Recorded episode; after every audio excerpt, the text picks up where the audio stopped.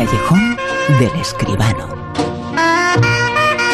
El mayor espectáculo del mundo llega al callejón con José Manuel Escribano.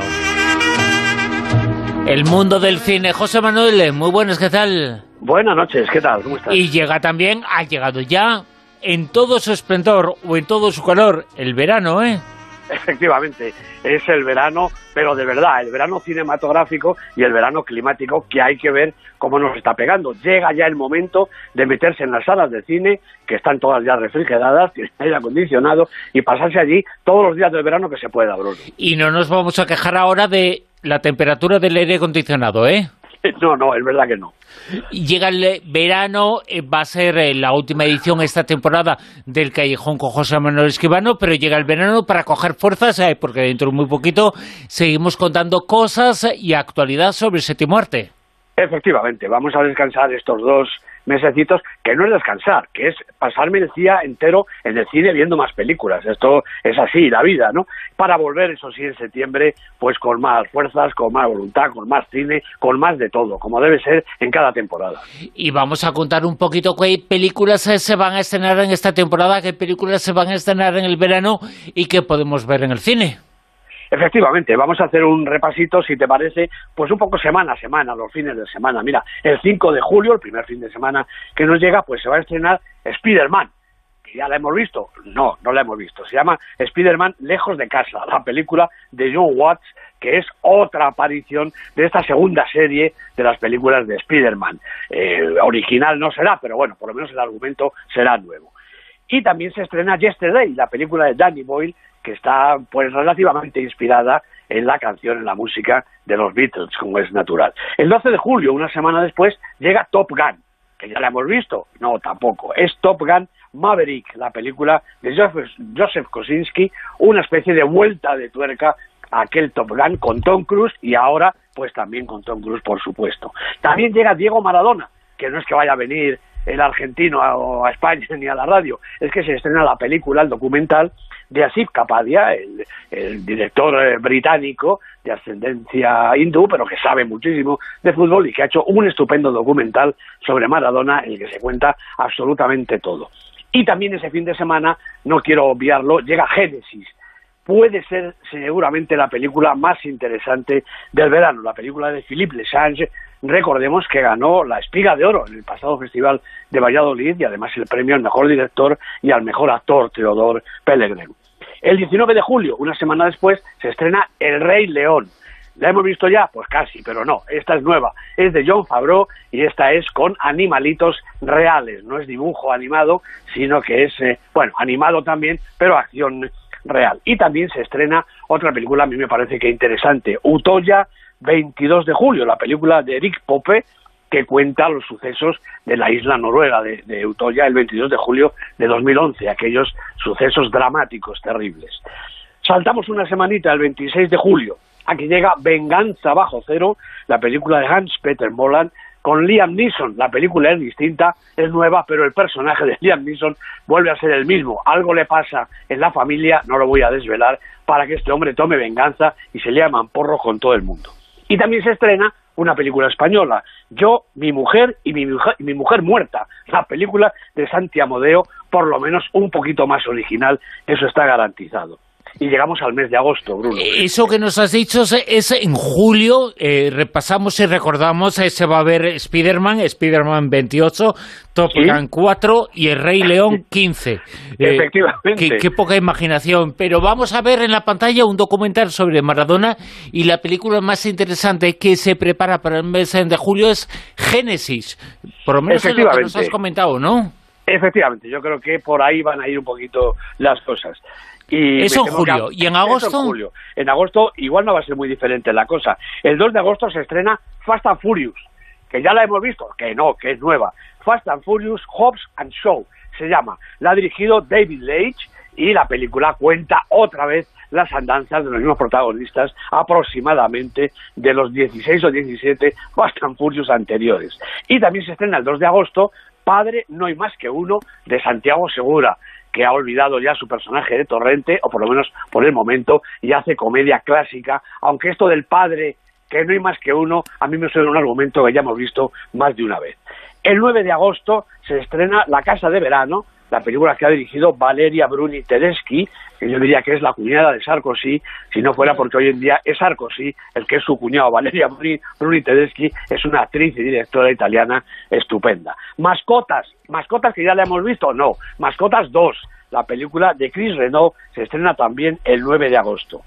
Entre el 15 y el 16, según los sitios, se va a estrenar quizá la película que viene con más campanillas de todo el reparto veraniego. Érase una vez en Hollywood, la película de Quentin Tarantino. Y también otra película española, La Virgen de Agosto, de Jonás Trueba, el pequeño de la dinastía de los Trueba.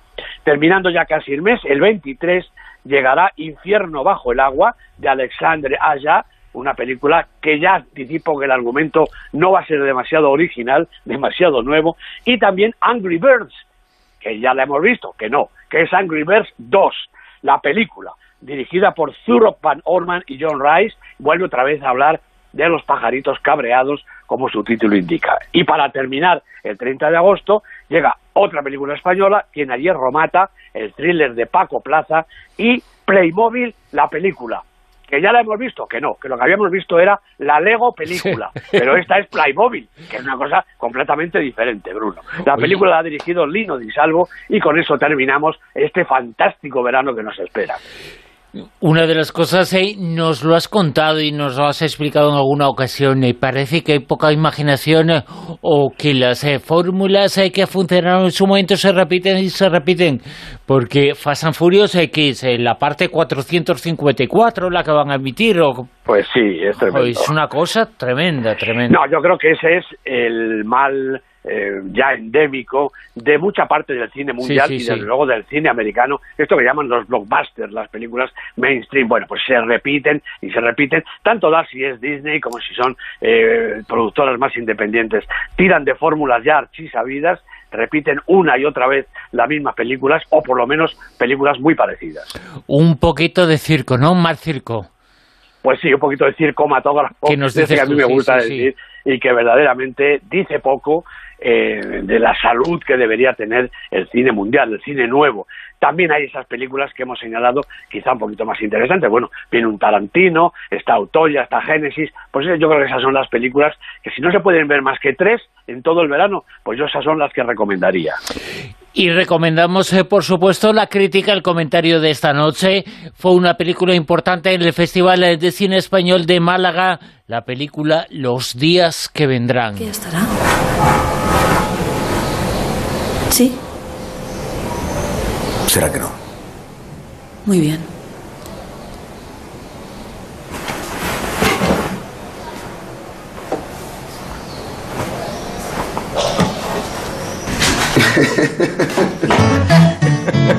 Y en esta ocasión sí, Los días que vendrán, parte 1.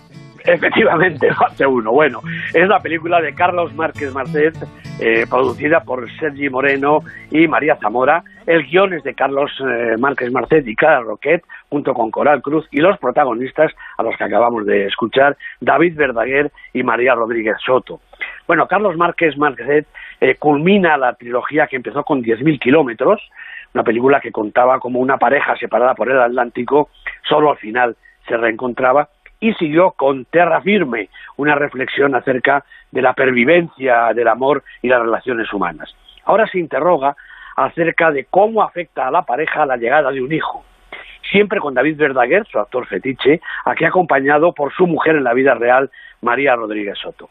Bueno, de hecho fue en el rodaje de Tierra Firme cuando Verdaguer supo que María estaba embarazada y de ahí surgió la idea de rodar una película que siguiera de cerca la convivencia de los futuros padres hasta la llegada del bebé.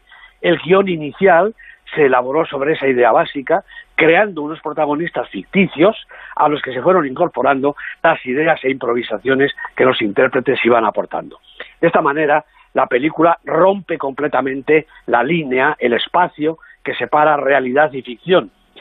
Pero eso que puede suponer un acierto, a mí en, esta ocasión la verdad es que el experimento me ha interesado poco, bastante poco. Sobre todo porque, aun sabiendo que los personajes y su peripecia son inventados en su mayoría, productos de este guion, el desarrollo fundamental, embarazo por sorpresa y al final parto y lactancia, son tan evidentemente reales que el aspecto documental es el que sale ganando, aunque sea a su pesar. Bueno, tampoco ayuda el estilo tan seco y tan elíptico de Márquez Marcet. No sé si todas sus películas son así, las que yo he visto, desde luego sí. En 10.000 kilómetros mm, funcionaba mejor por la propia estructura del relato, pero aquí una vez eh, eh, la, por, por, una vez quizá la película queda demasiado corta y no es que no se entienda bien, el conflicto argumental es mínimo, pero el guion se podía haber desarrollado, creo yo, un poquito más, ahondando en la psicología de los personajes y en su propia relación. Es verdad que la premura de la situación tampoco permitía una planificación y una producción a largo ni a medio plazo, y en ese sentido, los días que vendrán es un ejemplo de oportunidad, sencillez y economía de medios. Márquez Marcet vuelve a demostrar que es posible un cine así, en las antípodas de las mastodónticas superproducciones al uso, sin historias truculentas ni efectos especiales de relumbrón solo con personajes cotidianos, reconocibles, en escenarios naturales, igualmente domésticos. Lástima, como digo, que la pantalla no transmita demasiada emoción. La sensación que queda al final es de un intento estimable, pero un poco decepcionante, como que los protagonistas no consiguen engancharnos del todo en su historia.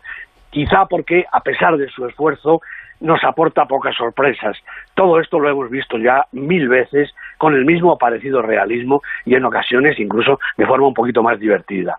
De hecho, si de todo el proceso, es decir, de toda la película, me quedo con el momento inicial, el de la sorpresa, en el que los dos estupendos intérpretes descubren lo que les muestra el predictor y les entra por primera vez en serio la risa floja, luego lloran, luego se agobian, vuelven a reír y se plantean su futuro, qué será de ellos efectivamente en esos días que vendrán. Y lo cierto es que Carlos Márquez Marcet ganó otra vez el Festival de Málaga, reeditando el éxito de 10.000 kilómetros. Se ve que Málaga se le da bien, o quizá no hubo en el festival otra película mejor, que todo es posible. Los días que vendrán, el comentario la crítica de esta noche de José Manuel Esquivano en el Callejón. Atención al Super 10, eh, porque es el último Super 10 de la temporada, el primero del verano, y las cosas están así. El número 10 eh, nos sitúa a... Pues nos sitúa a Men in Black International, la película de Gary Gray, con Chris Hemsworth, Teresa Thompson, ahora son ellos los hombres de negro. Dos semanas y bajando. En el 9... Nueve semanas lleva ya Vengadores Endgame, la película de Anthony y Joe Russo, con Robert Downey Jr., con Scarlett Johansson, ha bajado desde el puesto 4, se nos va definitivamente. En el 8... Bueno, pues una reaparición, una de esas películas que quizá habíamos visto un poquito antes, Godzilla, Rey de los Monstruos, primera semana en el Super 10, la película de Michael Dougherty con Vera Farmiga y Kei Watanabe de protagonistas. Siete. Aladdin pierde también un puestecito en su quinta semana la película de Guy Ritchie con Will Smith haciendo del mago de la lámpara. Esto, esta oportunidad no hay que perdérsela. Seis. Largo viaje hacia la noche, una película distinta, esta sí, excepcional. Dos semanas ha bajado un puesto, pero yo espero que se recupere un poquito porque Vigan, su director, se lo merece y también sus esforzados intérpretes. Cinco. La biblioteca de los libros rechazados, esta sube, es casi, casi, casi la única película que consigue remontar un poquito en su segunda semana. La ha dirigido Remy Besançon y la protagonizan Fabri Lucini y Camille Cotin, una película realmente estimable. Cuatro. Pues también me gusta a mí mucho esta peli. Los hermanos Sisters ha bajado un puesto en su séptima semana la película de Jacques Audiard, un western eh, francés pero totalmente americano. Es una paradoja, pero hay que ver la película. Tres. Cold War, la película de Pavel Pavlikovsky, la película absolutamente récord en esta temporada, 38 semanas en la lista. No sé si en este semana, en este verano conseguirá batir el récord de 43 semanas de La Buena Estrella, pero Cold War es una película extraordinaria y se merece todos los éxitos y todos los premios. ¿Y en el puesto número 2? Pues aquí está Dolor y Gloria, la película de Pedro Almodóvar, que en su semana número 14 ha perdido el liderato. Pedro Almodóvar va a recibir el León de Oro en Venecia, lo contaremos en cuanto empiece la siguiente temporada y la película es realmente estupenda. ¡Qué notición, eh! Dolor y Gloria, bueno, Pues fantástico, 13 Pues semanas sí. en el puesto número 1, ha bajado al puesto número 2. Al final del Super 10 iba a comentar eh, que las eh, dos grandes películas, por elegir dos, del Super 10 en esta temporada han sido Cold War, que ha estado todas las semanas, ha estado siempre ahí, y Dolor y Gloria, que ha estado todas las semanas menos uno en el puesto número uno. Son quizás Pues sí. las dos eh, más destacadas, ¿no? Sin ninguna duda, para mí son las dos grandes triunfadoras por calidad y además por tiempo de permanencia en el Super 10, una cosa que no es nada fácil, como nuestros amigos saben. Y en el puesto número uno, el Pues está- último número uno de la temporada, el Sí. primer número uno del verano. Pues está una película que tampoco es demasiado nueva, Bruno. Toy Story 4, la película de Josh Clooney, una película de animación, pero tanto la crítica como el público la consagran como una película estupenda. Es la cuarta vez que los juguetitos animados irrumpen en nuestra pantalla, pero realmente esta historia Disney la hace siempre muy bien. Desde luego que sorprendente. En el puesto número uno, en el Super 10 de Toy Story 4. Efectivamente, es Eh. una sorpresa, pero ya digo, ha subido directamente en, en su eh, prácticamente en su estreno, pero es porque realmente la peli lo merece. Pues eh, veremos y estaremos muy atentos al primer Super 10 de la temporada siguiente porque promete ser muy interesante saber qué pasa con Toy Story, que se va en el puesto número uno y qué pasa con Dolor y Gloria y con Cold War, eh, si bate ese récord, eh, que todo apunta a que sí, o que haga lo que haga, es importante lo que está haciendo ya, ¿eh? Efectivamente, así es. Eh, a lo mejor en el primer Super 10 de septiembre ya no está ninguna de las tres, pero realmente la trayectoria de Dolor y Gloria y de Cold War merecen todos los aplausos en esta temporada que termina. Y por supuesto lo sabremos contigo con José Manuel Esquivano. Muchas gracias, José Manuel. De nada, Bruno, un abrazo muy fuerte para ti, para todo el equipo y para todos nuestros oyentes y os deseo a todos un muy buen verano con muy buen cine. Y con un poquito menos calor que estos días, ¿eh? Eso sí es posible. Sí, sí, sí. Eh, calor va a hacer, pero tanto, tanto que, que, que se modere un poquito, ¿eh? Eso es de desear, Bruno. Ya lo creo que sí. José Manuel Esquivano, muchas gracias. Un abrazo muy fuerte.